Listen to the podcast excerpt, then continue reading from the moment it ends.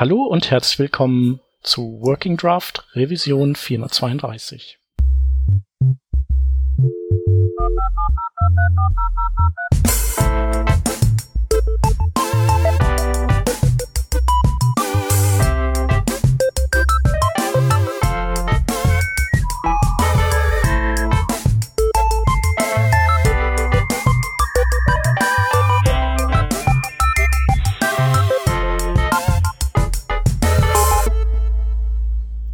Wir sind heute zu dritt. Aus dem Team hätten wir da einmal den Rodney. Hallo. Ich bin der Shep und wir haben wieder einen Gast dabei und zwar den Harald Kirschner. Hi. Hallo. Genau. Harald ist äh, aus Kalifornien zugeschaltet. Das heißt, es könnte ein bisschen Lags hier und da geben. Genau. Ähm, aber warum bist du aus Kalifornien zugeschaltet? äh, Harald, wer bist du denn eigentlich? Ja, ich ähm, arbeite für Mozilla in Mountain View, Kalifornien. Ist der Headquarters von Mozilla öffentlich ist, aber Mozilla ist zum größten Teil über die komplette Welt verteilt. Wir haben auch ein Office in Berlin und London, Toronto, verschiedene Ecken der Welt. Ähm, und natürlich eine große Community. Aber ich selber arbeite an Developer Tools und das involviert die Tools in Firefox, aber auch die verschiedenen Elemente, die in den Browser rein, sich reinhängen, wie VS Code und Automatisierungsprotokolle, die dann auch das Leben einfacher machen für, für den Entwickler. Ähm, andere Themen, an denen ich arbeite, sind Webstandards, Kompatibilität generell und ähm, ein Fokus jetzt die letzten Jahre war auch Performance und die ganzen Werkzeuge rund um Performance. Mhm. Das Ganze mache ich seit ein paar Jahren jetzt. Bei Mozilla selber bin ich seit äh, achteinhalb Jahren. Ja, das ist ja auf jeden Fall schon ein Stückchen. Ja. Ja, cool. Ähm, sind alles sehr geile Themen. Ähm, darum freuen wir uns wirklich sehr, dass, dass, äh, dass das heute geklappt hat hier. Ähm, und ich würde sagen, wir können ja mal direkt einsteigen äh, in, in unseren äh, Kessel Buntes, wie du ihn genannt hast. Ähm, und wir haben gedacht, äh, dass wir ähm, nicht mit den DevTools einsteigen und auch nicht mit Automationsprotokollen oder auch nicht mit äh, Performance, sondern mit Firefox für Android. Weil ähm, das hast du hier als äh, Thema äh, oder als Stichpunkt notiert. Und ähm, genau, ich hätte jetzt gedacht, okay, Firefox für Android, den gibt's ja eine ganze Weile schon. Ähm, der Peter aus unserem Team, der von dem weiß ich, dass, dass er den sehr gerne benutzt, weil, weil er meint, dass, dass der auch echt äh, relativ flott ist auf seinem seinen alten Android-Telefonen, die er immer so mit sich rumschleppt. Ähm, aber ähm, anscheinend tüftelt ihr da wieder was Neues aus. Ja, also wir haben jetzt seit ähm, ja, mehreren Jahren jetzt an einem Projekt gearbeitet, äh, Codename Phoenix. Also jetzt kommt's raus und als der neue Firefox für Android. Und die grundsätzliche Idee ist, dass man äh, die Engine nochmal um, umbaut, dass es besser funktioniert auf Android, gerade die ganzen Schnittstellen, die die Engine von Firefox äh, dann besser nutzen können auf Android. Und das erlaubt uns dann besser die Hardware zu nutzen, besser die Optimierung, die auf Firefox für Desktop kommen, auch zu Android zu bringen und viele von den, den, den Quantum-Sachen, die in Firefox reingingen, dann auch für Android bereitzustellen. Und gleichzeitig haben wir auch dann eine komplett neue UI gebaut, also die, der, der Code ist, ist komplett umgeschrieben, weswegen jetzt ähm, ja, relativ viel Einsatz bringen mussten, um die existierenden Firefox für Android-Nutzer dann den neuen Firefox zu kriegen, weil die Daten jetzt natürlich auch anders sind, aber das klappt jetzt alles. Und die ersten User, die auf Beta sind, werden jetzt schon langsam auf den neuen Firefox umtransferiert und hoffentlich mögen's. Das ist jetzt die Frage, die jetzt gerade als Experiment läuft, dass die, dass wir sehen, dass alle happy sind und zufrieden mit den neuen ähm, Sachen. Halt große Sachen sind, dass, dass wir im Interface viel User Research betrieben haben, was halt auf modernen Handys besser funktionieren kann mit einer Tabbar, die unten ist, dass man sie einfach erreichen kann. das Enhanced Tracking Protection, was Trackers und Ads blockt, dass das ähm, auf unsere striktere Einstellung umgeschalten wird, dass die Scripts wirklich geblockt werden, was auf Mobile wichtig ist für Performance. Auf Desktop ist die Standardeinstellung blockt die Cookies, aber nicht die Scripts selber. Also mhm. trotzdem noch, dass, dass Seiten äh, die Scripts laden können. Und auch in der ersten Version drin sind PWAs oder IWAs, Install Web Apps, dass man die Webseiten, die man öfter besucht, halt auch auf den Homescreen setzen kann und dann mit Schnellzugriff erreichen kann. Und natürlich Add-ons. Das war jetzt der große Teil, dass wir die existierenden Firefox für Android-Nutzer rüberkriegen, ist ähm, auch das ein großer, ja, eines der großen Elemente, was Firefox für Android so praktisch macht für viele, dass man es eben customizen kann, dass man seine eigenen Add-ons installieren kann, wie uBlock Origin, HPS Everywhere, NoScript, Privacy Badger, alles was so auf Firefox Desktop beliebt ist, passt natürlich auch gut auf Mobile oder so noch, noch besser wie Dark Reader. Ist auch gleich mhm. mit drin, dass man jede Website ähm, ordentlich lesen kann, egal ob es hell, hell oder dunkel ist. Und da, ja, das, da kommen jetzt die ersten Add-ons mit, wenn es rauskommt und dann wird noch mehr nachgeliefert. Ja, cool. Ich glaube, Add-ons äh, auf mobilen Browsern ist irgendwie kein, gibt's nicht, ne? Also, oder ich weiß nicht, warum das so nicht sich etabliert hat. Ich glaube, Opera ja. hatte, hatte welche, aber Chrome hat's auch angekündigt. Die arbeiten auch dran. Aber generell ist es, mhm. ja, es ist schwierig, den Prozessor nicht zu überlasten. Mhm, und da halt okay. genügend, genügend ähm, Reviews zu bringen und genügend den Code so zu optimieren, dass es halt nicht das Telefon langsamer macht. Und ja, aber generell ist es, ist es extrem praktisch, dass man halt die Power hat. Man kann so viel, so viel einstellen auf dem Telefon, aber im Browser hat man nicht, nicht viel, nicht viel Möglichkeiten. Da können Add-ons einiges ausmachen. Ja. Ja klingt gut. Und das heißt dann, die Add-ons sind dann auch nicht, also es ist jetzt, man muss sich das nicht so vorstellen, dass man den Desktop Firefox hat mit seinen Add-ons und die synchronisiert man dann äh, in, in sein Mobilgerät rein, sondern das sind dann im Zweifelsfall nochmal quasi handpicked Erweiterungen, die, wo ihr sagt, die laufen eben auf Mobile auch gut und es sind jetzt nicht unbedingt alle, die es gibt auf Desktop. Ich glaube, müssen wir nachgucken, dass die Add-ons wirklich die gleiche Codebase sind. Also uBlock Origin hat wirklich dann das existierende Add-on umgearbeitet, dass das Panel, was sonst im Browser selber aufpoppen könnte, dass das auch gut funktioniert in einem responsive Viewport, wie es dann eben sich, sich ähm, auf dem Telefon öffnet. Also generell muss man nicht die Add-ons zweimal schreiben, einmal für Mobile, einmal für Desktop, sondern das responsive Design klappt doch hier. Weil die Schnittstellen, meist zum größten Teil muss man nur ein Panel irgendwo veröffentlichen und die Panels im Browser sind ja oft schon so klein und geschmeidig, dass sie theoretisch auch auf einem Telefon gut funktionieren könnten. Und dadurch ist die Arbeit generell, glaube ich, nicht so groß. Aber für uBlock Origin haben wir auch relativ viel gelernt, was, was dann gemacht werden muss vom, vom Interface her, was halt die, die Best Practices generell sind von Responsive Design, dass die Buttons ein bisschen größer sind, dass die Klickfläche ein bisschen besser ist, dass die Schrift nicht zu klein sein kann. Also das, ja, was, was halt sonst auch im Responsive Design Mode dann später zutage kommt, wenn man dann wirklich auf einem Telefon testet. Ja. Ich denke mal, das findet, äh, findest du bestimmt ein, also du findest das bestimmt super cool, Rodney, oder?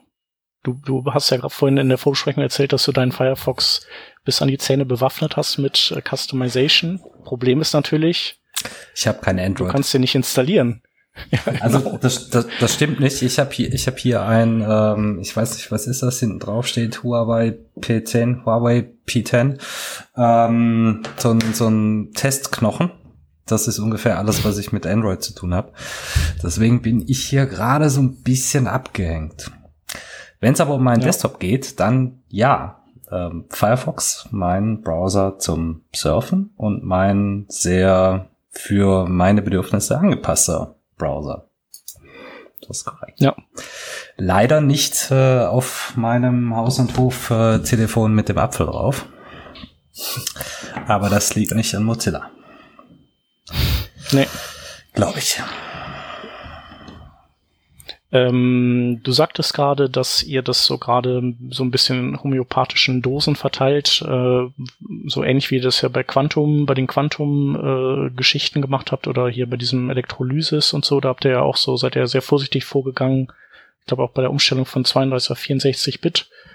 Aber was ist denn, wenn man keine Lust hat zu warten und draufgängerisch ist? Dann äh, kann man das, ähm, also was ja unsere Hörer sind, äh, ja. wie kann man kann man sich das äh, schon jetzt freischalten?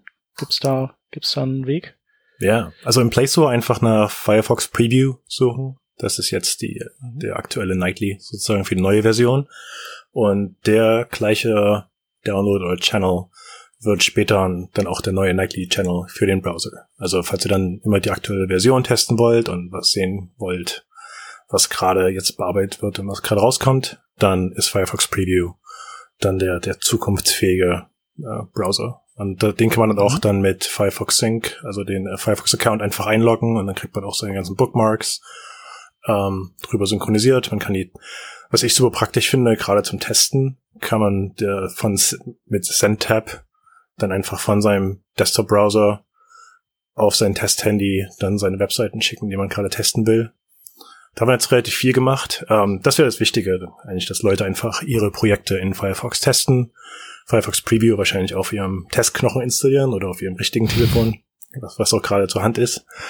Ähm, auf jedem Telefon, das ihr findet, auf dem Telefon der Eltern. äh, aber, aber generell haben wir viel auch in die DevTools investiert, dass das äh, besser funktioniert. Also Leute haben wahrscheinlich früher mal die Web IDE ausprobiert, die zu Firefox OS-Zeiten kreiert wurde. Und die ist jetzt weg. Die ist jetzt ersetzt durch äh, ein richtiges Remote Debugging Flow, äh, den, der, der viel stabiler läuft, wo man ähm, einfach das Handy anschließt per USB, ähm, in Remote Debugging setzt und dann kann man direkt die DevTools anschließen und ja, alles testen, was auf dem Telefon funktioniert. Natürlich wissen wir, ja. ja. Ist, ist das die gleiche Mechanik, die auch bei Chrome zum Einsatz kommt oder habt ihr euch da was Neues ausgedacht? Das nutzt unser eigenes Protokoll, so das Protokoll von Firefox heißt RDP, Remote Debugging Protocol, und das, äh, also nicht CDP basierend. Also was, wir hatten früher ein Projekt, äh, was Leute vielleicht noch kennen, Valence, was ein Adapter war, der dann unser Protokoll zu den Chrome Protocol und zu WebKit übersetzt hat. Da konnte man dann auch mit Firefox Safari zum Beispiel debuggen, aber das ist jetzt ähm, ausgelaufen und wird nicht mehr dran gearbeitet. In dem Falle das wirklich nur für Firefox zu Firefox. Also das Remote Debugging kann auch zum Beispiel auf eine Firefox-Instanz in der Cloud sich connecten oder auf einem anderen Computer, falls irgendwann geholfen werden muss, der Firefox auf einem anderen PC hat, dann kann man damit sich auch äh, ah, noch, das ist cool. noch anschließen. Ja. Wie, äh, also da, da hake ich nochmal ein, also ist das, ist das für so Szenarien gedacht, wo man äh, wo Kunden, Kunde oder ein Besucher der Seite anruft beim Kundenservice und sagt, irgendwas ist bei euch kaputt und dann kann man als Entwickler eben sagen, so hier schmeiß mal irgendwie, sag mal, was da für ein Code steht und dann darf ich mich dann bei dir einloggen kurz und ist es sowas? Also ist Wahrscheinlich nicht. Also ich würde eher die, die, ich sehe die, die praktischen Anwendungen eher in Automatisierung, wenn man halt seine, seine eigene Cloud-Instance irgendwo hat und da dann Firefox zum Beispiel Headless laufen lässt und automatisiert für, für Screenshot okay. oder für andere Sachen. Da kann man dann die Tools relativ einfach reinhängen. Äh, für das Remote Debug, ich glaube, da wäre wär die Screensharing Option wahrscheinlich einfacher, dass man direkt in Firefox ja. rumklicken kann. Also ich habe noch zumindest kein Desktop IT äh, drüber reden hören, dass sie Remote Debugging nutzen. Aber generell wäre wär das eine Möglichkeit, dass man halt, ich nutze zum Beispiel, wenn ich meinen Testrechner habe auf Windows und da verschiedene Testrechner neben mir stehen habe und dann einfach dann nicht auf dem kleinen Bildschirm arbeiten muss, sondern auf dem richtigen Bildschirm.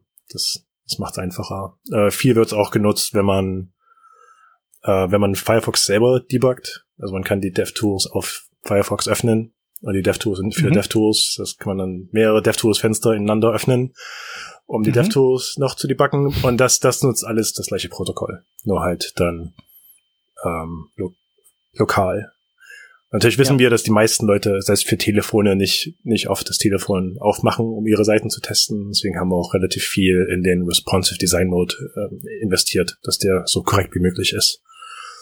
Das war mhm. in der Vergangenheit relativ un ungefähr. Und jetzt war, ist es so gut, dass wir zum Teil ähm, Rendering-Bugs gefunden haben, die in Firefox für Android passiert werden, aber die reproduzieren konnten, indem wir RDM aufgemacht haben und das dort auch falsch gerendert wurde. Also es ist jetzt sehr so korrekt wie möglich und es kommt noch mehr für Touch und für Scrolling und Zooming. Das, das klappt jetzt richtig gut, dass man das Gefühl hat, man arbeitet wirklich auf einem Mobile Device.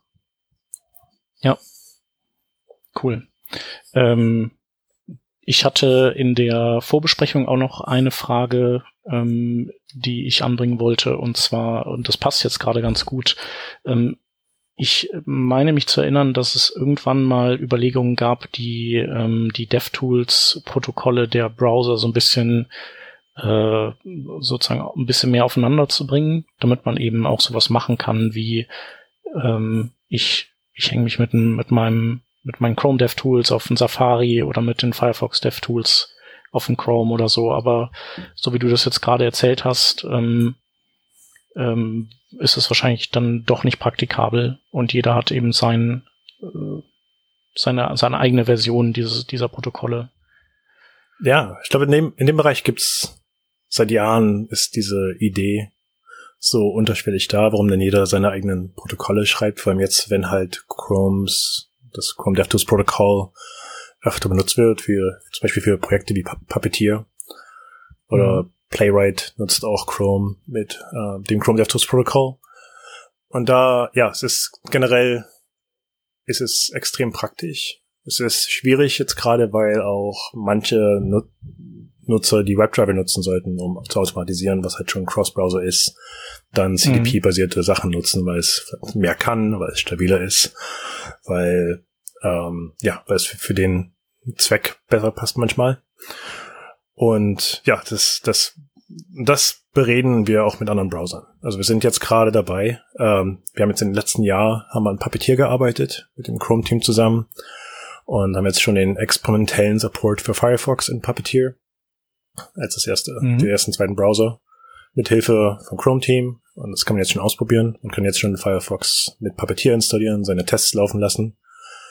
Die und das funktioniert über CDP. Also das Chrome DevTools Protocol wird jetzt, die Teile, die für Puppeteer gebraucht werden, landen jetzt gerade in Firefox. Mhm. Und dank der Arbeit und falls Leute mich, mich da nachfragen wollen, falls sie andere Use Cases haben, wir haben auch viele Firmen, die jetzt schon nachgefragt haben, die Puppeteer gesehen haben und die uns auch noch ihre Liste an CDP äh, Methoden geschickt haben, die sie noch brauchen, die, damit sie auf unserer Liste sind, damit wir noch ein Plus One dahinter haben, für wer es mhm wer es noch braucht. Und ja, ja das ist so, so eine wachsende, wachsendes Projekt. Ich glaube, CDP selber, die DevTools Protocol, müssen wir das, das zu standardisieren, wäre schwierig. Und deswegen läuft jetzt vieles von diesen Ideen von Chrome DevTools Protocol geht jetzt ein in WebDriver. Das, das, wir arbeiten jetzt mhm. als ähm, in der Automation Working Group, Automation and Tooling Working Group in W3C, arbeiten wir jetzt dran, die äh, die besten Ideen von CDP, Chrome DevTools Protocol, in WebDriver zu bringen, dass man WebDriver hat viele Limitierungen in, in, im Design selber, das, was halt Leute merken, wenn sie dagegen arbeiten und ähm, was, was halt die, die Erfahrung, die viele mit WebDriver gemacht haben, halt auch nicht die, die einfachste ist. Und da kommt vieles von CDP kommt jetzt in WebDriver als WebDriver BiDi, so ein neues Protokoll, was mhm. ähm, asynchron funktionieren kann und neue Methoden reinbringt, damit man Console-Logs rauskriegen kann und Network ähm, Ressourcen rauskriegen kann und andere Sachen, die in mhm. WebDriver relativ versteckt sind. Also viele Sachen, die in DevTools funktionieren, dann auch in WebDriver, dass man so die, die, das, mhm. ähm, ja, das ein bisschen aus, aus, ausbaut und auch ähnlicher macht, wie CDP funktioniert. Und dann dadurch viele der Anwendungszwecke von CDP wahrscheinlich in WebDriver BiDi auch nachvollziehen kann. Ja. Das macht auch eigentlich total Sinn. Ja. Du sagst BiDi, ist das, steht das für äh, Bidirectional? Also bidirektional? Ja, genau. Okay. Ja. Wie funktioniert das, wenn wir ganz kurz technisch werden? Also das ist dann kein HTTP-basiertes Protokoll mehr? Genau, genau. Oder ähm, also das das erste Protokoll, das also das WebDriver, WebDriver 1.0, 2.0 waren äh, HTTP-Requests und one directional und deswegen war es schwierig, weil wenn dann ein Event oder ein Timeout passieren sollen oder man sucht nach einem Fehler, muss man ständig wieder nachfragen, ist jetzt da, ist jetzt da, ist jetzt da und somit hat man sehr synchrone Skripts, die dann relativ schnell ähm, Fehler schmeißen und eben, eben nicht weitergehen. Und das asynchrone Protokoll ist ähnlich wie CDP auf WebSockets wahrscheinlich aufgebaut. Also die geht alles noch in Standardsdiskussionen voran und ähm, wird noch genau definiert, aber wahrscheinlich WebSockets, dass man halt direkt ähm, eventbasierend auch zum Beispiel schreiben kann. Dass man sagt, ich warte auf das Event und dann sagt der Browser einem, wenn die Seite fertig geladen ist und man muss nicht nachfragen ständig. Was einfach für ein Halleluja. modernes Handling. Ja. Na, ja. endlich. Danke. Ja. Wohin muss ich mein Geld ja. schicken? Ja, Mozilla Foundation. ja. Ja. Ähm, ja, cool. Kann mir natürlich vorstellen, dass wahrscheinlich die äh, Chrome-Leute so, die, diese, die treiben das jetzt nicht am allerheftigsten voran, weil die sind ja wahrscheinlich glücklich und zufrieden und haben ja keine Pain Points ne, mit ihrem eigenen Protokoll. Ja, ähm, ja. ich glaube generell, der Status Quo ist für keinen ähm, einfach. Es gibt ja auch andere Projekte wie Playwright, die versuchen, das Ganze auszupolstern mit, mit Custom Patches in Firefox und CDP basierend für Chrome und WebKit hat was CDP-ähnliches, aber selbst da muss man patchen. Und Cypress gibt's auch noch, die ihren eigenen Weg äh, verfolgen, wie die Tests automatisieren.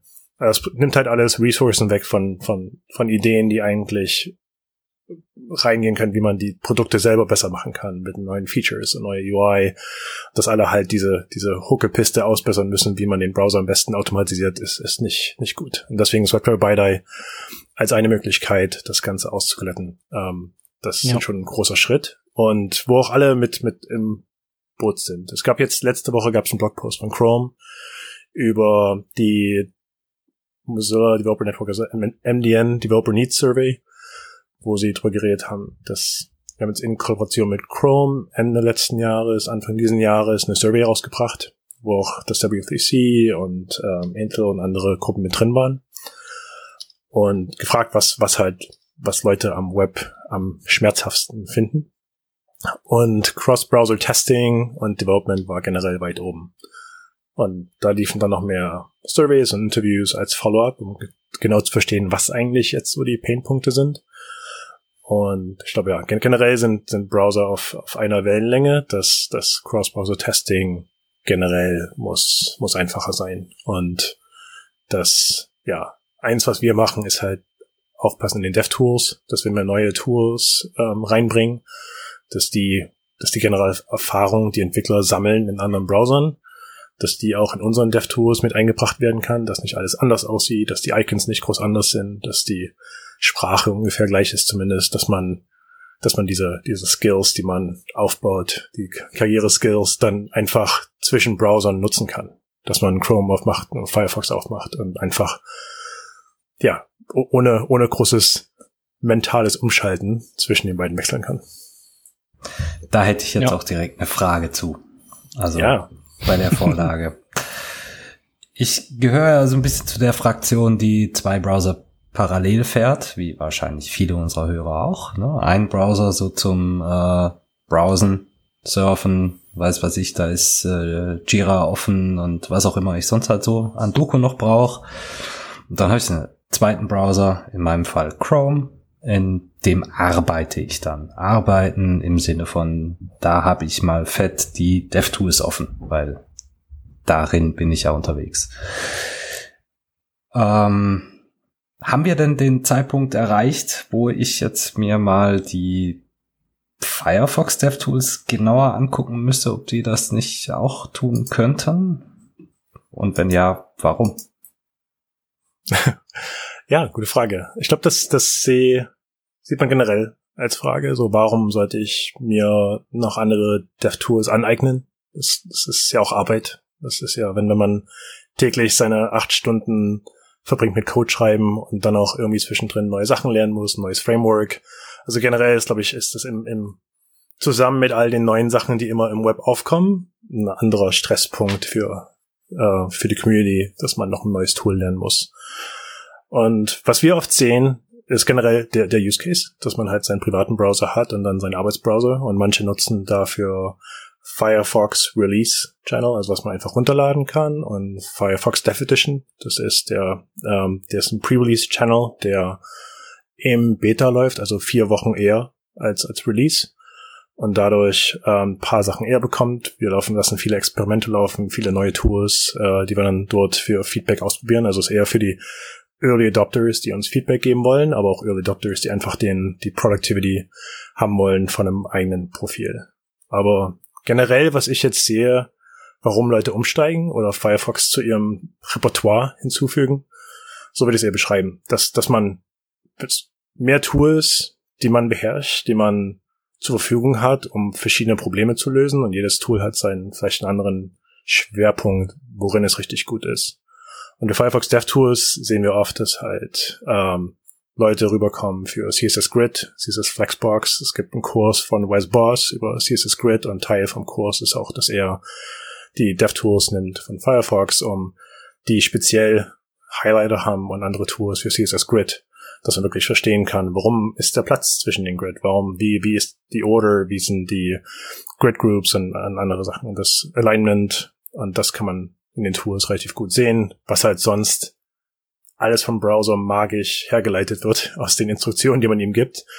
Und gerade wenn man die Instruktionen gerade noch lernt und ausprobieren will, dann zu sehen, was der Browser wirklich draus macht und zu visualisiert zu bekommen, was, was er aus den deklarierten und impliziten Sachen dann zusammenbaut, ist sehr hilfreich, gerade zum Lernen, aber auch um Layouts im Web zu verstehen. Wenn man ein CSS-Grid-Layout irgendwo sieht im Web und das nachbauen möchte und dann einfach die Grid-Tools aufmacht und sieht, ah, das hier ist ein großer vertikaler Raum und hier oben, oben ist der andere Raum. Ja, also zum, zum Lernen und zum, zum ähm, einfach in Grid arbeiten. Das, ist das gleiche für Flexbox, glaube ich. Das, das sind so die die Sachen, wo Leute wirklich dann äh, vielleicht Chrome primär nutzen und wenn sie an Flexbox oder Grid arbeiten, dann zu Firefox wechseln oder dann halt komplett wechseln, weil halt Firefox vielleicht von der Performance und der Privatsphäre ihnen lieber ist als Chrome und dann sehen wir viele komplett drüber wechseln. Es ist ganz verschieden. Wir haben, was ich an, an, an Punkten sehe, warum Leute bisher nicht gewechselt haben in den vergangenen Jahren, was, was so ankam, war JavaScript Debugging, das gerade mit den riesengroßen Projekten, die Leute jetzt ausbauen mit TypeScript und Angular und React, dass das wirklich die DevTools dann zum zum Rand treibt, dass das ist dann, dass man dann mehr auf die DevTools wartet, auf seine als auf seine eigene Anwendung. Und da haben wir in den letzten zwei Jahren richtig viel investiert, dass die Source Maps auch nicht funktionieren, dass die Performance on par ist, dass man ähm, unnötige Arbeit sein lässt und dass wirklich die, die Tools schnell, schnell aufgehen und ähm, sehr zuverlässig sind. Und das wäre dann die Überleitung zu Source Maps und Debugging. Da kann ich noch, noch viel mehr ja, Ich wollte reden. nur noch ergänzen, dass ja. ich tatsächlich auch immer in die äh, Firefox DevTools wechsle. Also ich bin, bei mir ist ja auch die Chrome DevTools sind halt immer auf und das ist halt so. So, ich glaube, das ist immer noch so die, das Erbe von Paul Irish, der äh, über die Jahre einfach viel zu viel DevTool äh, Tool Talks gegeben hat, dass man einfach gesagt hat, so alles klar, komm, hier ich ich bin ich kaufe hier hier ist my money. Ähm, aber es gibt halt einfach Features tatsächlich eben, die der Firefox hat, so wie du es gerade beschrieben hast. Und so war es bei mir auch immer. Also ich weiß noch, ihr hattet irgendwann mal dieses Blackboxing-Feature als erstes. Das fand ich richtig geil. Ähm, da bin ich dann eben äh, für irgendwie hart, harte Probleme dann, wo, wo das Blackboxing dann einfach sehr hilfreich war, da reingewechselt. Oder was ich auch super finde, ist halt die Möglichkeit, äh, von einzelnen Elementen Screenshots zu machen. Das finde ich auch toll um eben, äh, wenn man sich gerade einen Plan macht, wie man eventuell seine Seite in Komponenten zerlegt und so. Also Ähm, oder wenn man halt Ausprägungen zeigen will, verschiedene von einem Element. Also das, das sind so, so Sachen, die gibt's halt in keinem anderen Browser und äh, genau, da bin ich auch mal ganz froh, dass ich das dann auch mitbekomme und, und weiß, dass das im Firefox geht, weil man ja selten die DevTools aufmacht und dann so ganz explorativ da so durch sich klickt und so. Genau, das, das sehen wir oft, dass Leute irgendwas mal ausprobiert haben und dann, wenn es einmal nicht ging, dann probiert man das Tool erstmal eine Weile nicht aus. Dann viele, die ich frage, was, was denn in DevTools fehlt, wenn sie sagen, warum soll ich denn wechseln? Dass sie dann von Firebug reden. Also das ist generell in der Community, glaube ich, dass man, dass man, das, ja, man, man geht nicht ständig zu alten Tools zurück, die man mal probiert hat und dann, ob sie vielleicht jetzt irgendwie besser sind, wenn man halt einmal mhm. ein Tool hat, was generell funktioniert. Aber ja, also Chrome, Chrome DevTools sind auch schnell und ähm, Edge arbeitet jetzt auch mit dran. Die, die kriegen jetzt auch langsam äh, CSS Grid Inspection äh, kommt auch mit rein, wird dran gearbeitet. Aber ja, generell ist einfach praktisch, dass man seine Website in mehreren Tools öffnet. Und gerade wenn man einen Bug bekommt von, von Usern oder was in Automatisierung vielleicht fehlschlägt, dass man dann äh, genügend Vertrauen hat in die DevTools, dass man den Browser aufmachen kann, die DevTools aufmacht und sich dort halbwegs wohlfühlt, dass man die Bugs beheben kann und, ein bisschen anschauen kann. Ich glaube, das ist das, worum es uns jetzt gerade geht. Das ist nicht, dass Firefox nicht, nicht der, nicht zu ähm, extra Arbeit führt, weil man die Tools nicht versteht oder weil man die Bugs nicht aufmachen möchte, weil, weil muss man noch einen anderen Browser installieren und ja, was, was in der Vergangenheit, glaube ich, das Cross-Browser-Testing so schwierig gemacht hat. Ja. ja, stimmt.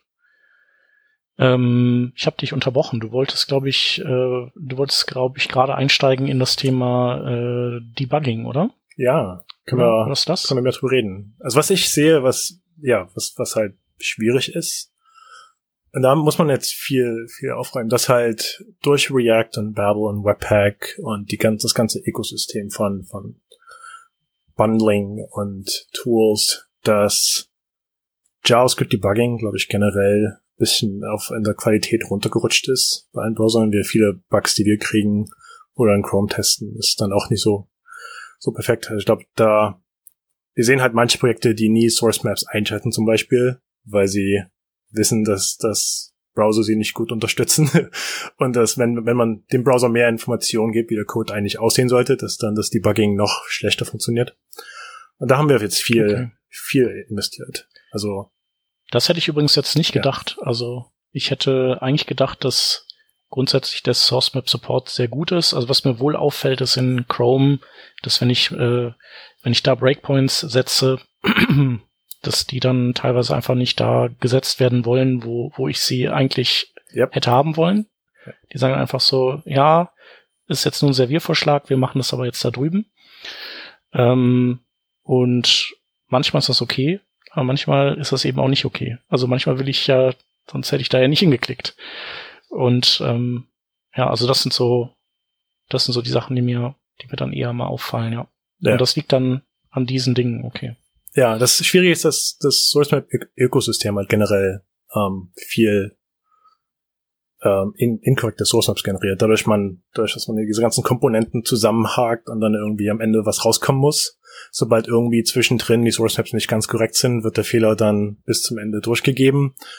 Und am Ende sind dann halt, es gibt ähm, off, off by one Fehler, wo dann die Zeile um eins verrutscht ist. Es gibt ähm, verschiedene Source Maps, die man ausgeben kann, die entweder die mehr Informationen haben, einfach zum Beispiel Zeile und den Charakter in der Zeile, wo wir dann richtig viel mitmachen können. Wenn wir halt gute Source Maps haben in Firefox, dann ähm, können wir richtig viel in der UI noch wieder nachbauen, wie der eigentliche Code hätte sein soll. Was zum Beispiel wo sich viele dran gewöhnt haben, wenn sie zum Beispiel komprimierten Code haben, dass die Variablen, die man im Debugger sieht, nie sind, die wirklich im Code sind. Man sieht den Code, wie er, wie er sauber geschrieben wurde im, im Browser, aber dann die Variablen sind dann die zusammengepackten, die, die kurz, die gekürzten, die dann keinen Sinn mehr machen.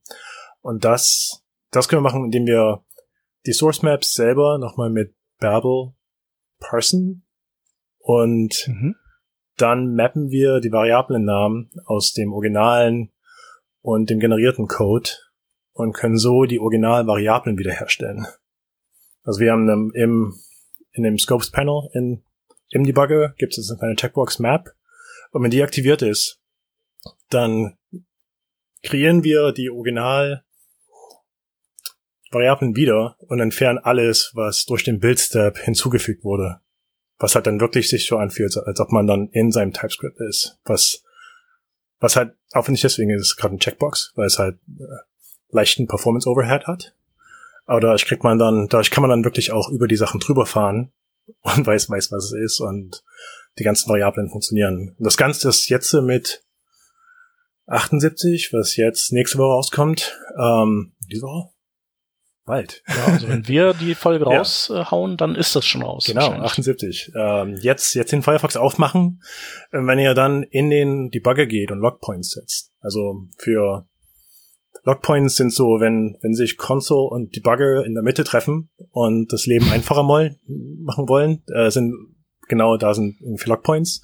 Also der Debugger paused dann nicht, wenn, wenn die, wenn er den Logpoint sieht, sondern loggt im Endeffekt, was die Werte, die in diesem Logpoint stehen. Und wenn das natürlich dann, wenn die Variablennamen dann noch umbenannt sind und man dann erst noch in den minifizierten Code reingucken muss, wie man jetzt was loggen möchte und nicht genau die Variablennamen nutzen kann, das haben wir jetzt gefixt in 78. Äh, ja, dass das einfach dann wir nachgucken, wie sind die wirklichen Variablennamen und man kann den das Statement in dem Logpoint so schreiben. Man kann zum Beispiel in einem For Loop jede Variable loggen, die die durchkommt. Und wenn man dann durch den For Loop 100 Mal durchsteppen müsste, um alle Variablen auszulesen, kann man dann einfach in die Console Logs gucken und das über diesen Zeitraum lang sehen. Und das, das mit dem Mapping zusammen äh, lässt das Ganze ja seine, seine richtigen Wunder wirken. Und das ist, das ist schwierig, weil das halt über Jahre hinweg wurden Leute trainiert, dass das nicht geht, dass das einfach, man hat zwar Source Maps und du siehst vielleicht den schönen Code, aber dass das jetzt auch end-to-end -End funktioniert, ähm, ist, ist neu. Und da, da hoffen wir, dass gerade mit TypeScript und mit Angular und mit React, dass das die Arbeit mit diesen Sachen einfach macht. Sehr cool. Auf jeden Fall. Das ist schon richtig klasse. Ich, ich, ich kannte diese Logpoints gar nicht. Das ist ja quasi, das ist ja, das ist ja für mich. ja. Ich, ja. Das ist für, ich glaube, ja, viele, viele kennen sich mit Console aus und mögen das. Ja, das, das ist so der, der Middle Ground. Ja, richtig, das ist mein Problem. Ich bin so ein Console-Log-Debugger. Mit dem tatsächlichen Debugger habe ich irgendwie zweimal im Jahr zu tun.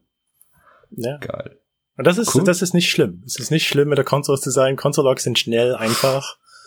Und man kann sie einfach in den Code hauen. Aber das Schöne an Console, an Logpoints, du kannst halt auch in Production oder im Staging, wo du keinen Zugriff hast, einfach Logpoints überall verteilen. Als Trick, äh, falls, falls ihr auf Mac seid, einfach Option, Click und auf die Site Column in Firefox setzt einen Logpoint, der einfach nur den aktuellen Funktionsnamen loggt. Und dadurch kann man wunderschön ganz schnell durchklicken, welche Funktionen man gucken will, die vielleicht ausgeführt werden und kann dann in der Konsole sehen, in welcher Reihenfolge die auch ausgeführt werden. Dir ist das jetzt noch nicht so ganz klar, aber du hast gerade die Frage von vorher beantwortet, warum ich zu Firefox DevTools ja. äh, wechseln muss. Also geil. Cool. Schön. Ja. Auf jeden Fall geil. Ziemlich cool. Äh, muss ich mir auf jeden Fall auch angucken, äh, wenn ich das nächste Mal wieder mit so wiederborstigen, minifizierten Code zu tun habe. Oh ja. Genau. Ja, ansonsten, genau, CSS und Source Maps, das scheint ja einigermaßen gut zu funktionieren, oder?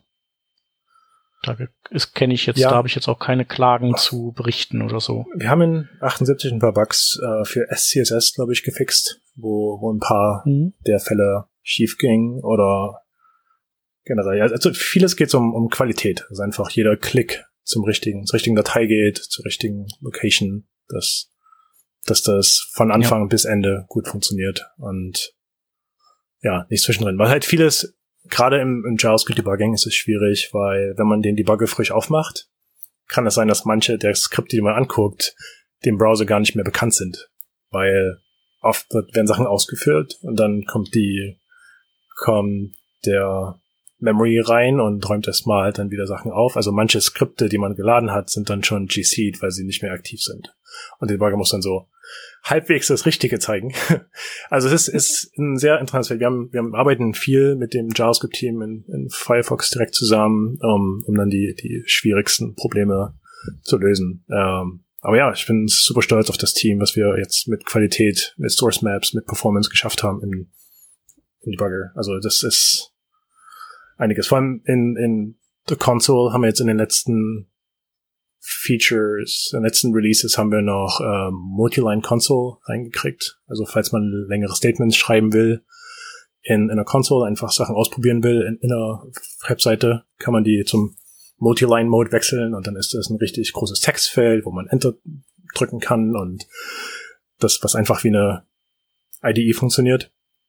Was, was wir, ja, was ein Bug ist, der auf ist, seit Firebug nicht mehr ist. Also es gibt immer noch die die guten Feature-Ideen, die, die seit Jahren in DevTools vielleicht mal drin waren und dann irgendwann wieder rausgeflogen sind, wo einfach noch, wo man dann die richtige Lösung finden muss, um das Problem in einem, äh, auf einem Wege zu den Usern zu bringen und ähm, zu machen, wo, wo es auch, wo Leute es auch finden können, was ja gerade in DevTools schwierig ist. Ich weiß nicht, wie ihr euch fühlt, aber die vielen Panel und die vielen Optionen, die man in DevTools hat, sind ja sind ja zum Teil schon auf jeden Fall schwierig, schwierig zu surfacen, ja. die ganzen Sachen, ja. ja.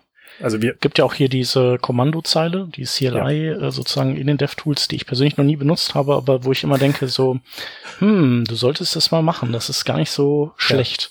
Aber ähm, da ist ja auch teilweise dann sind Dinge erreichbar, die überhaupt gar nicht per äh, UI irgendwie ab erreichbar sind, oder? Kann das sein? Ja, ja, und ich habe auch Research drüber gemacht. Wir hatten auch in unserem Backlog halt manche, gerade Power-User, die den Muscle Memory haben, die nicht mehr mehr in der UI rumklicken, sondern einfach die Kommando, die Kommandozeile öffnen und dann, dann irgendwas ausführen. Das ist, ja, schwierig zu replizieren, weil die nicht viele User nutzen es, wie du halt schon sagst. Selbst du nutzt wahrscheinlich DevTools öfter und dann sich selbst beizubringen, was sind denn jetzt die richtigen Kommandos, die ich eigentlich so täglich brauche, sich dann den Muscle Memory an, anzueignen, dass man das wirklich schnell tippen kann. Das, da gibt's halt ein paar User, die das wirklich wollen und deswegen auch dann Schwierigkeiten haben, zwischen Browsern zu wechseln, weil wir merken halt, wenn man bei uns in Firefox Command Shift P drückt, dann öffnet sich der Print Dialog. ja. Und das, nicht das, schlecht. Ja, genau. Das, das kann man halt verhindern, zumindest. Aber das Feature selber dann, dann einzubauen, wir haben, ja, schwieriger.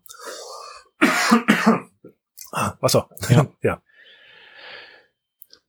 Vielleicht, wo wir noch gerade bei den DevTools sind, äh, auf dem Wege kann ich ja mal noch eine Frage anbringen. Und zwar, ähm, was ich in Chrome auch extrem geil finde, und ich weiß nicht, ob es das im Firefox gibt, ähm, sind die äh, Local Overrides, dieses, ähm, also ich weiß nicht, ob dir das was sagt. Ähm, ja. Du kannst quasi, ja, also wo du quasi was aktivierst und dann kannst du on the fly Ressourcen quasi patchen, indem du das HTML irgendwie ergänzt oder das CSS änderst und äh, das persistiert es halt. Ähm, und da kannst du dann halt ganz cool, vielleicht auch an der Seite, wo du keinen Zugriff hast, äh, weil, keine Ahnung, weil du da erstmal durch 1000 Admin-Instanzen gehen musst, kannst du quasi deine Sachen schon mal testen, indem du die die JavaScript oder CSS-Datei patchst und dann, dann schickst du es am Ende den, den Admins nur noch rüber und weißt, dass es geht. Ja. Und das ist cool. Ja, also zum Feature direkt. Wir haben äh, zwei verschiedene Sachen. Also zum einen haben wir CSS Changes. So im Inspector, wenn man CSS-Regeln bearbeitet, wenn man neue Sachen hinzufügt oder irgendwas ändert, dann im Inspector selber gibt es ein Changes Panel wo man das dann einfach rauskopieren kann. Also wir sammeln sozusagen alle Änderungen und die gehen dann als Diff direkt in, in dieses Panel. Man sieht halt, was hinzugefügt wurde, was geändert wurde. Und das kann man in verschiedenen Formaten rauskopieren. Man kann direkt die neue Regel rauskopieren und die halt in, eine, in ein Issue packen und dann sagen, hier, hier sind die neuen Sachen. Man kann die, das komplette Diff rauskopieren, dass man es vielleicht sogar direkt rausschicken kann. Ähm, und demjenigen, der das dann hoffentlich in seinem Code mit anwenden kann, ähm, direkt reinpacken. Das ist für CSS direkt, wo wir halt auch die meisten User sehen. Das hier wirklich nur im, im, im Inspektor dann gerade mit jemandem zusammen. Wenn man zum Beispiel mit jemandem, mit seinem Produktmanager dann vor der Webseite sitzt und halt alles rumschiebt und bis es dann gut aussieht. Und dann ist ja diese Angst, so hoffentlich jetzt nicht refreshen, dass alles weg ist. Und dann kann man jetzt dann, dann, wir haben halt viele Interviews drüber gemacht und viele haben Notepads nebenbei und schreiben auf, was sie jetzt gerade ändern, was dann gut aussieht. Und äh, ja, da hilft das Changes Panel direkt für sowas. Für die Overrides, ähm, mein persönlicher Wunsch wäre, dass man das in, im Network Panel besser integriert, dass man zum Beispiel lokale Ressourcen nehmen kann, um was zu überschreiben in der Seite. Das ist, das nicht nur für, für Text zum Beispiel funktioniert. Das halt das Schade ist in Local Overrides, dass das, das ist sehr textbasierend ist, gerade für ja. äh, JavaScript. Obwohl, nee, die Bilder kannst du auch austauschen. Müssen auch gehen, das ne? geht auch. Ja. Genau. Ja. Und das, was man das halt direkt Genau. für Network Request sagt, und ich möchte, ich möchte diese Network Request von einer lokalen Ressource zeigen und dann kann man auch Mhm. seinen Editor selber aufmachen, da muss man nicht nur in den Tools arbeiten, das müsste dann auch ganz funktionieren. Wir haben jetzt schon Request Blocking in den Network Panel und das kann man dann vielleicht ausbauen zu bestimmten Patterns, die man dann hinzufügt und dann sagen hier alle die Ressourcen hier möchte ich durch eine lokale Ressource und dann wird das zumindest erlaubt.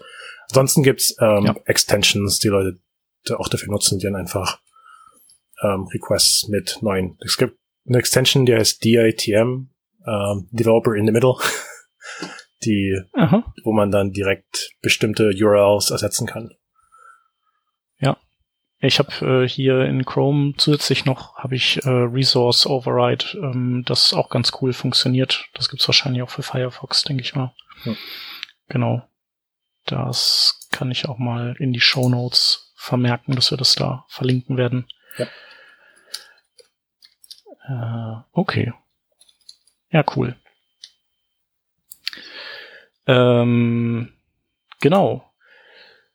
Ich glaube, dann ähm, haben wir fast alles, was die DevTools angeht, außer eine Sache, die, glaube ich, auch sehr interessant ist. Äh, das, das nennt sich Firefox Profiler. Ja. Das ist so ein, das ist so ein richtiges äh, Goodie, ne? Ja, also wenn man, zu profiler.firefox.com geht, gerade im Rechner, dann, dann kann man das einfach für Firefox aktivieren, dass man Profiles aufnehmen kann. Dass die, die Ursprünge dafür sind Quantum. Also wir brauchten ein Tool in Firefox selber, um schnell Performance aufzunehmen, damit jeder helfen kann, äh, Performance-Probleme zu äh, loggen und dafür, damit wir dann arbeiten können, damit das nicht nur halt irgendwie YouTube ist langsam. Alle, Mhm. alle arbeiten. Wie, wie kann ich denn, wie kann ich das denn auch sehen? Ich brauche einen langsamen Rechner, ich brauche äh, bestimmtes GPU-Chipset und alles Mögliche. So, wir wollten halt, Ja. dass wenn der Community von der Firefox viel hat, dass man die, denen was geben kann, damit die uns helfen können.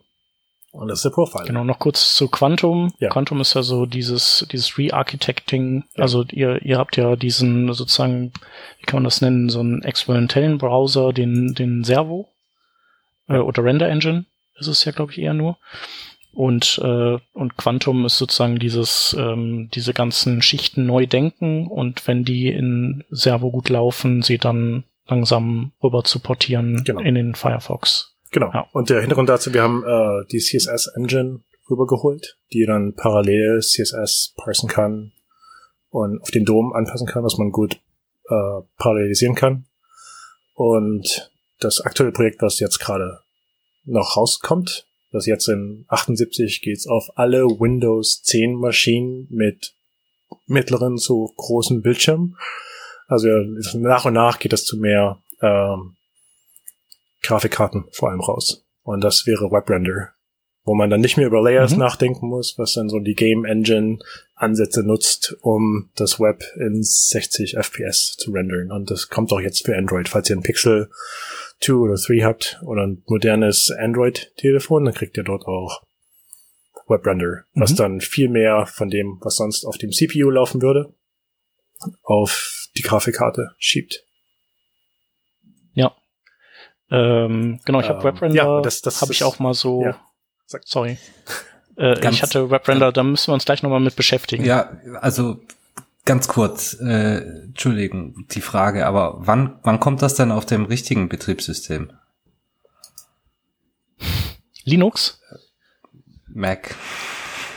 Mac. äh, ich hab's schon an. Also man kann es jetzt einfach, ich hab's jetzt seit seit Monaten auf Nightly schon an. Also man kann es theoretisch schon ein einschalten. Ich hatte keine Probleme. Äh, musste jetzt selber gucken, wann es auf Mac rauskommt. Theoretisch sind, wir haben jetzt schon für Intel-Grafikkarten generell haben jetzt schon genügend ähm, und Nvidia kommt ist jetzt schon alles auf Windows gecovert. Ich muss jetzt noch für Mac checken. Ähm, kann ich noch linken, wenn das rauskommt. Ja, das wäre sehr schön. Da warte ich jetzt. Ja. Da warte ich drauf. Ja, also falls ihr ist dann wahrscheinlich. Ja. Sorry. Falls ihr rum, rumbasteln wollt, äh, unter about config, falls ihr nach webrender.enabled sucht, dann könnt ihr das schon einschalten. Also es, es macht Spaß, weil vieles, viele Performance-Sachen, die ich über die letzten Monate immer gefunden habe und gefeilt habe, die gingen dann, waren dann unter WebRender komplett weg und ich konnte meine Bugs erstmal wegschmeißen, weil, weil alles so schnell ist. Also wir haben, wir haben keine Bugs, ähm, viele Bugs, die gefeilt wurden, die nicht unter WebRender funktionieren, haben wir dann schon gesagt, wir lassen uns erstmal sitzen und schippen erstmal WebRender und wenn das schneller ist unter WebRender, dann äh, klappt das. Das ist interessant, weil man muss wiederum Developern ähm, neue, ja, beibringen, dass Layers generell nicht mehr so wichtig sind. Also diese, diese Nutzung von Will Change und dieses ganze, so was ist jetzt Layer, wenn ich Transform und diesen Layer-Hacks, die, die Leute anwenden, um versuchen, mehr aus dem GPU rauszuholen und dadurch sich auch oft in den Fuß schießen, weil nicht alles muss ein Layer sein, Will Change hilft nicht überall. Und das ist alles im Endeffekt vom, vom Tisch. Also Webrender durch ähm, verschiedene Spiele, Spielengine-Techniken macht es so effizient, dass einfach alles immer komplett neu gerendert wird und vieles davon auf dem GPU läuft. Ja, Schaut doch mal das ist eigentlich so ein bisschen ja. Jetzt, während wir hier aufnehmen. Jetzt, während wir hier aufnehmen, weil ich, ich, ich nehme ja im Chrome auf und nicht im Firefox, weil im Firefox ah, okay. habe ich ja diesen ganzen modernen Spaß äh, ne, deaktiviert aus Sicherheitsgründen. Also ich bin ja. Außer WebRender jetzt. Ja, ja, das ist was anderes. Glaube ich, hoffe ich. Habe ich mich ja. noch nicht mit auseinandergesetzt. Spiele ich jetzt mit. Entschuldigung. Weitermachen. Da können wir auch noch mal ein, also ich, das ist schon mindestens zwei Jahre alt, aber so, das, ich habe mal so ein kleines Video über WebRender gesehen, wie die so die Grundprinzipien sind und dann auch mit so ein paar, ähm, ja natürlich auch so Best-Case-Szenarios, wo man die die anderen, die traditionellen Render-Engines so richtig weggeknüppelt hat und WebRender dann easy peasy 60 FPS gemacht hat und auch nur 60 FPS, weil die Screen Refresh Rate halt 60 war, sonst hätte der wahrscheinlich noch höher aufgedreht. Ja, ja. Ähm, ich versuche das nochmal rauszusuchen und zu verlinken, das ist auf jeden Fall ziemlich cool. Und so aus Spieleperspektive würde ich fast sagen, ist das ja so ein bisschen so wie dieses 3D versus Voxel oder ähm, vielleicht auch SVG versus Canvas. Der Canvas ist ja eigentlich egal, also bei der ist eigentlich nur relevant, wie viel Pixel man malt und bei SVG ist halt relevant, äh, wie viele Objekte und wie genau man die dann äh, bearbeitet. Das, so könnte man das vielleicht auch vergleichen ne? bei WebRender versus ähm, Composition Layer getriebenem ja, ja. Es gibt einen, Zeugs. Es gibt einen sehr guten Hex, Hex-Beitrag von Len Clark, die immer diese, diese sehr, sehr gut mhm. ähm, aus ausbalancierten und erklärten Blogpost schreibt für sie viele Sachen von Quantum und zu WebAssembly. Und da gibt es einen sehr guten Hintergrund zu WebRender und wie, wie das genau funktioniert, mhm. wie es, wie es halt parallelisiert und Sachen auf den GPU schiebt und wie alles schneller ja. wird. Äh, notiere ich mir auch direkt mal. So. Wird gemacht. Okay. Ähm, Genau, und du hattest ja auch äh, gesagt, dieses WebRender ist, ist eben auch Bestandteil äh, des neuen Firefox für Android und das ist ein, einer der Gründe, warum der eben auch nochmal deutlich äh, schneller und ressourcenschonender auf den Smartphones läuft. Genau, das ist einer der Vorteile von dem Readwrite, dass man die, die ganzen Neuerungen von Gecko viel einfacher reinbringen kann und dass das einfach alles, was wir für Desktop shippen, was schneller wird und dadurch auch zu Mobile, was wir in Mobile schneller machen, kommt auch zu Desktop. Also es ist einfach ja, was, mhm. was, was Chrome auch hilft. Der ganze Focus on Mobile, dass man auf kleinen CPUs und kleinen GPUs funktioniert, macht das Web ja. ähm, für, glaube ich, alle schneller.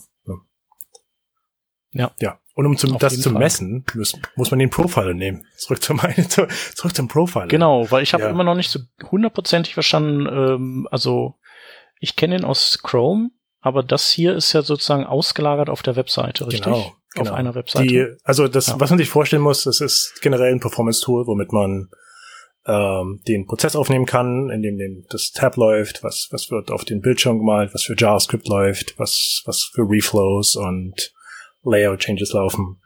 Und das Tool selber ist aber eben nicht in DevTools zu 100 Prozent. Also ist selber, falls man jetzt, falls ihr Nightly habt und Dev Edition, könnt ihr schon in die Settings gehen von DevTools und die, das neue experimentelle Panel ähm, einschalten. Ansonsten geht ihr zu profiler.firefox.com und im Firefox und könnt das dort auch schon einschalten. Und das gibt dann ein neues Toolbar-Icon. Also wir haben, was wir gemerkt haben, es hilft um einiges, den Profiler aus DevTools rauszunehmen, weil oft, wenn man Performance aufnehmen möchte, will man gar nicht die, die Tools wirklich offen haben. Ne? Man, man möchte einfach nur sein Performance-Problem aufnehmen und dann Ja. das analysieren. Und dann, dann, dann ist man in DevTools, aber dann ist auch die Console nicht mehr so wichtig und andere Sachen. Dann will man einfach nur verstehen, was langsam ist. Und Stimmt. die Webseite selber äh, ist mit Service Workers auch, ähm, auch noch offline verfügbar. Und also was aufgenommen wird als Profile, wird direkt an die Seite geschickt, ist alles in Memory lokal. Und man kann das dann zurechtschneiden, man kann dann bestimmte Teile von dem, von der Aufnahme ähm, sich, sich dort ähm, direkt anschauen und navigieren und Flame Graphs und Call Tree und verschiedene andere UIs, die, die man einfach ja, in einem, in einem Performance-Prozess nutzt. Man kann, äh, es, man kann nicht nur JavaScript angucken, sondern auch die Stacks von Firefox selber, falls man verstehen möchte, wie was für C++-Code oder was für UI-Code ähm, ausgeführt wird. Für bestimmte Sachen kann man da auch noch reingehen, was der aktuelle Profiler in Firefox auch hat. Nur noch ein bisschen aufbereiteter.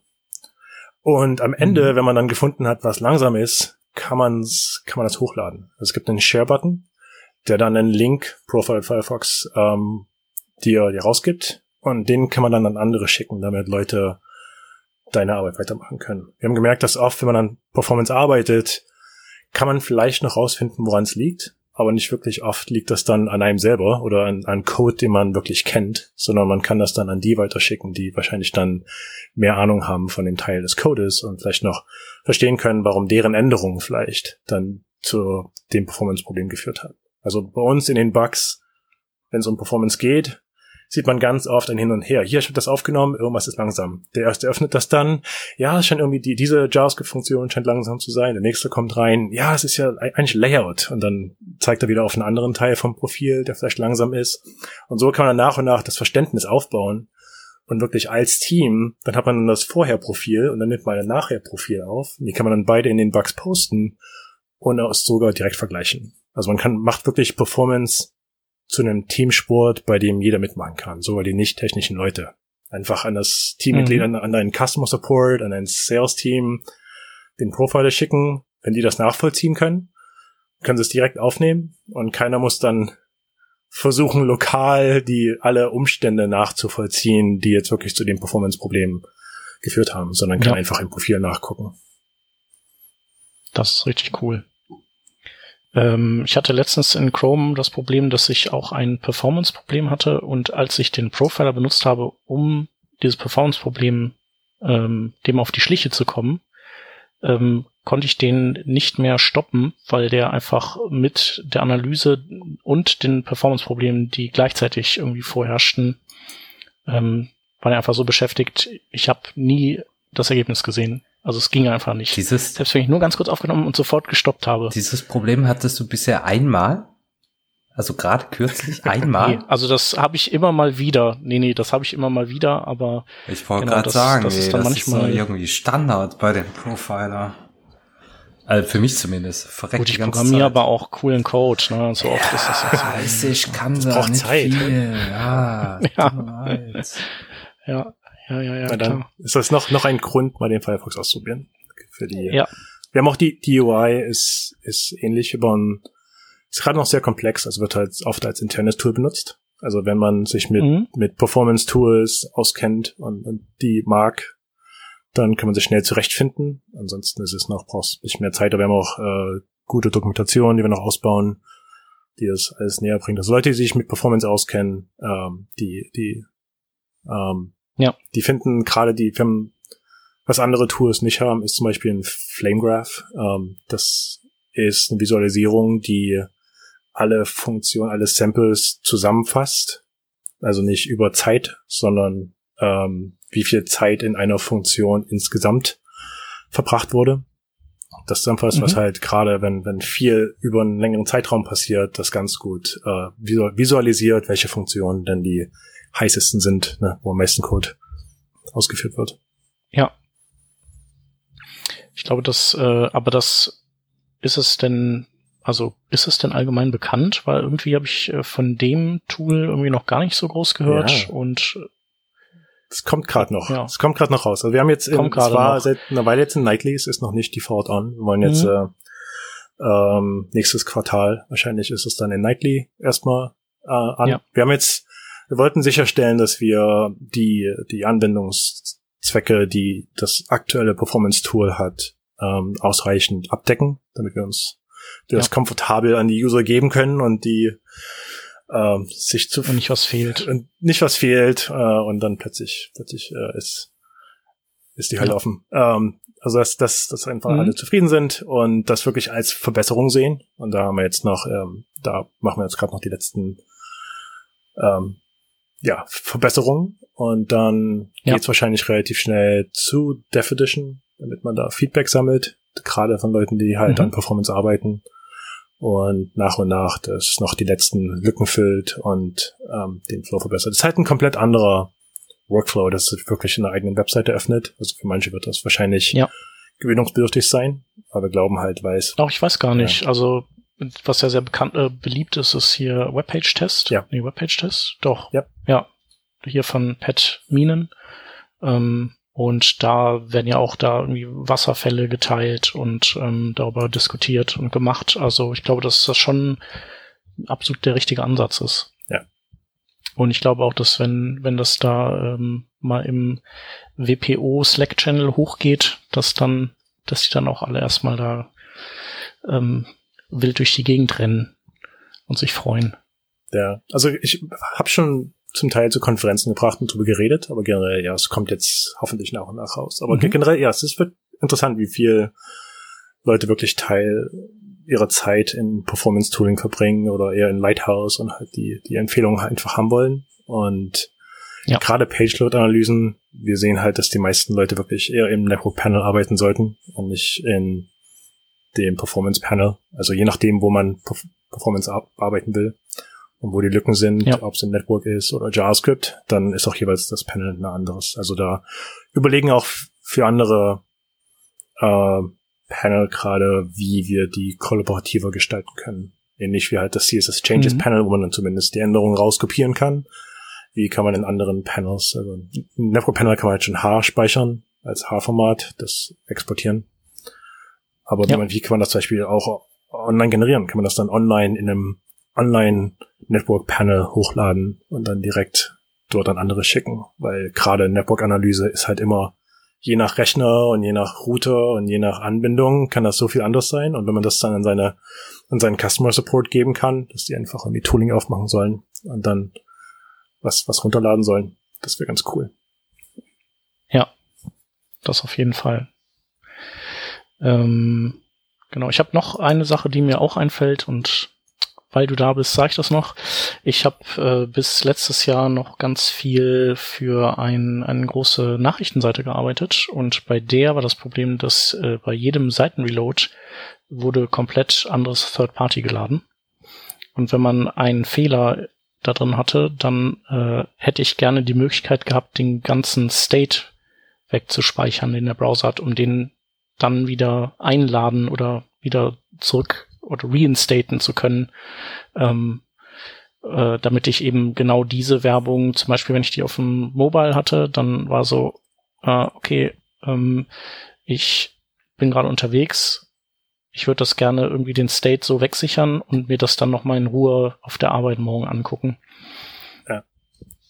Wollte ich nur loswerden. Ist vielleicht auch total edge-casig, aber ähm, jetzt habe ich es einmal gesagt, du hast es einmal gehört, und jetzt könnte ich das äh, in, in die Ablage P werfen. Das, da, da, das ist so das, das Ziel, dass man einfach einen Snapshot speichern kann und am besten noch aufgenommen hat, was vorher passiert ist, dass man den kompletten Ladevorgang, ne, das, das ist so das, der Traum. Aber selbst, selbst das ist, wenn DevTools nicht offen ist, wird vieles von DevTools nicht gespeichert. Also wir, wir sammeln noch Console Logs, aber zum Beispiel keine Requests. Aber wahrscheinlich, wenn sowas kommt, dann kommt es eher, eher noch in Dev Edition, wo wir halt sagen können, dass die User, die den Browser nutzen, wirklich jederzeit alles aufnehmen wollen, selbst wenn DevTools nicht offen ist und dass man da dann sowas macht, wie zumindest speichern wir die letzten 500 Network Requests und sowas, obwohl das vielleicht den Browser langsamer macht.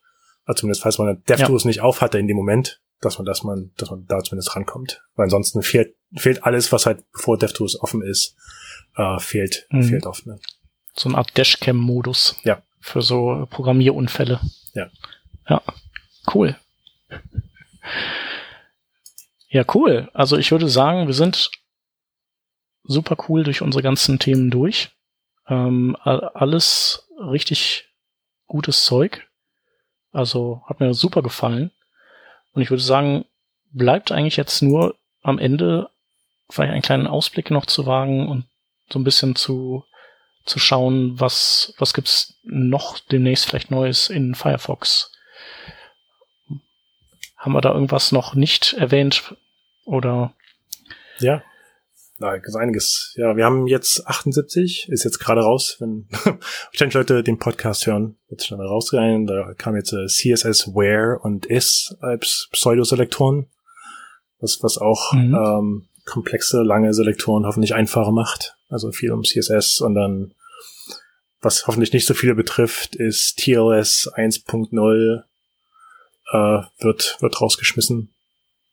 Das, ja, nicht, nicht sicher für Leute und hoffentlich, äh, falls ihr DevTools aufmacht auf eurer Seite, werden Chrome und Firefox euch auch drüber warnen. Also achtet auf die Console Warnings, ja. die euch die Browser geben, für was, was bald rausfliegt.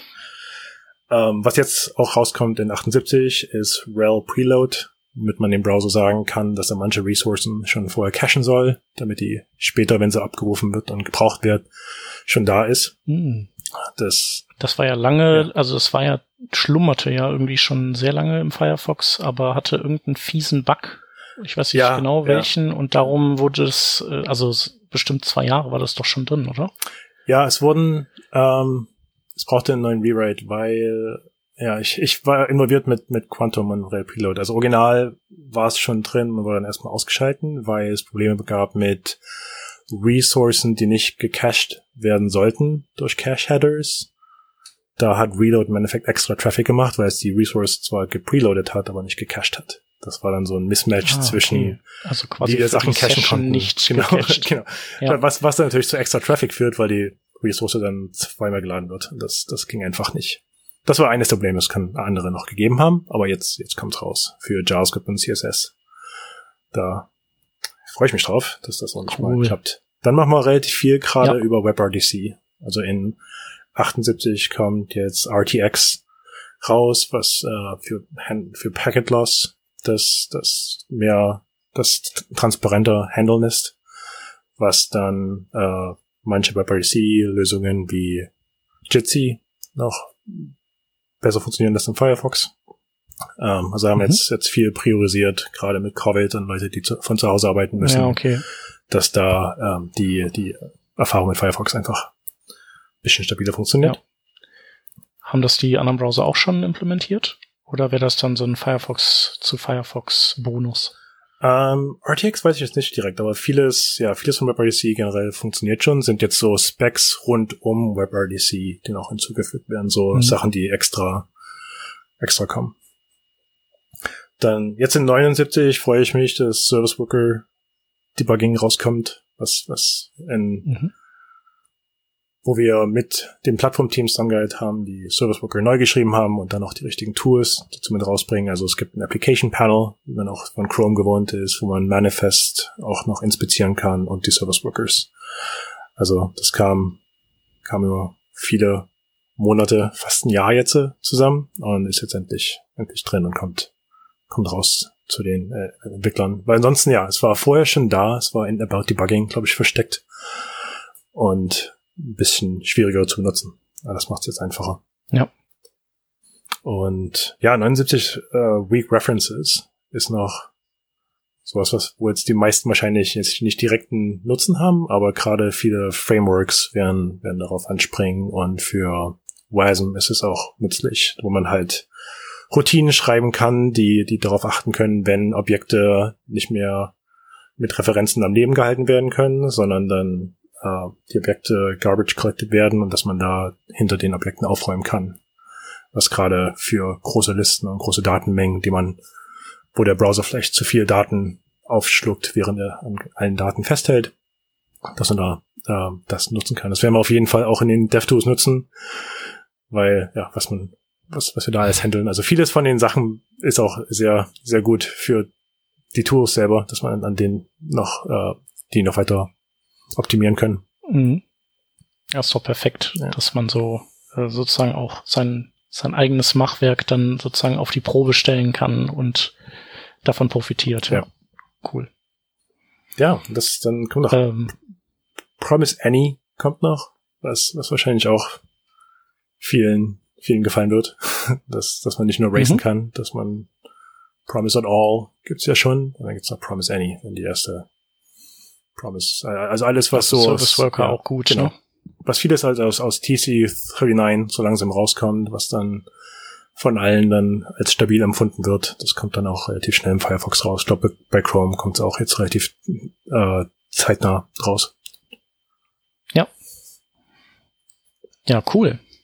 Das ist ja richtig viel äh, Spielzeug. Ja. Da, äh, da muss ich mal mitspielen. Ganz dringend. Mega gut. Ähm, genau, und du hast gerade erzählt, die DevTools sind auch in Webtechnologien gebaut. Ähm, ja. Äh, sollen wir den Podcast auch nutzen, um äh, braucht ihr noch äh, helfende Hände? Immer, immer. Äh, ja. Bei euch im Team? Ja, also falls ihr auf äh, Firefox-dev.tools, ich glaube, wir haben eine Community Landing Page, wo, wo es, wo wir auch zu den interessanten ersten Bugs linken.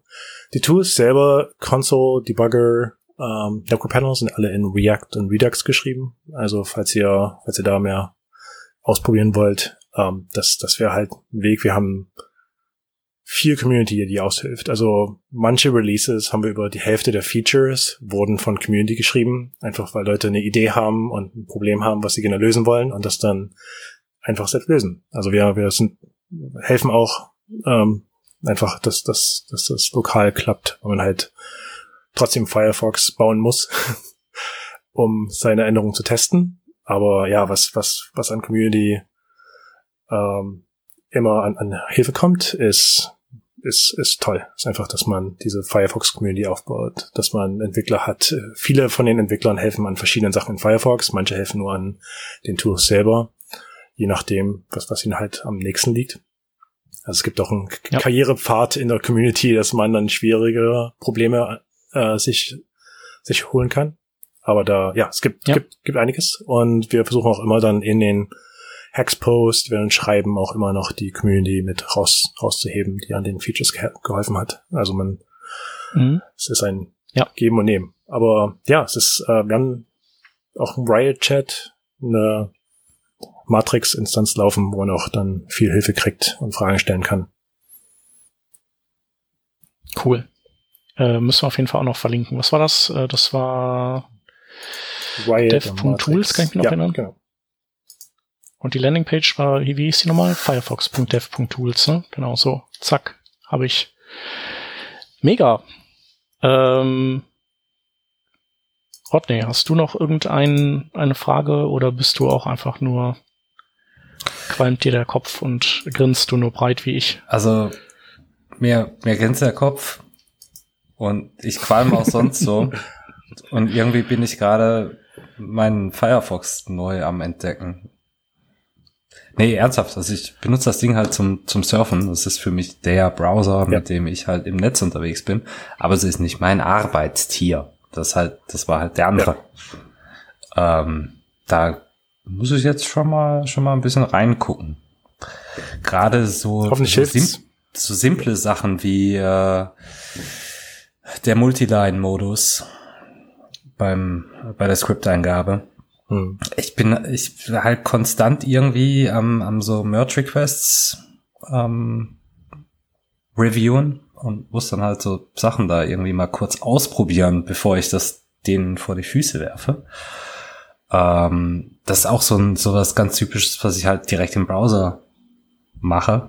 Und das nervt mich tatsächlich in Chrome so ein bisschen. Immer dieses äh, Shift Enter, Alt Enter, irgendwas Enter. Also, ah, jeder, nee.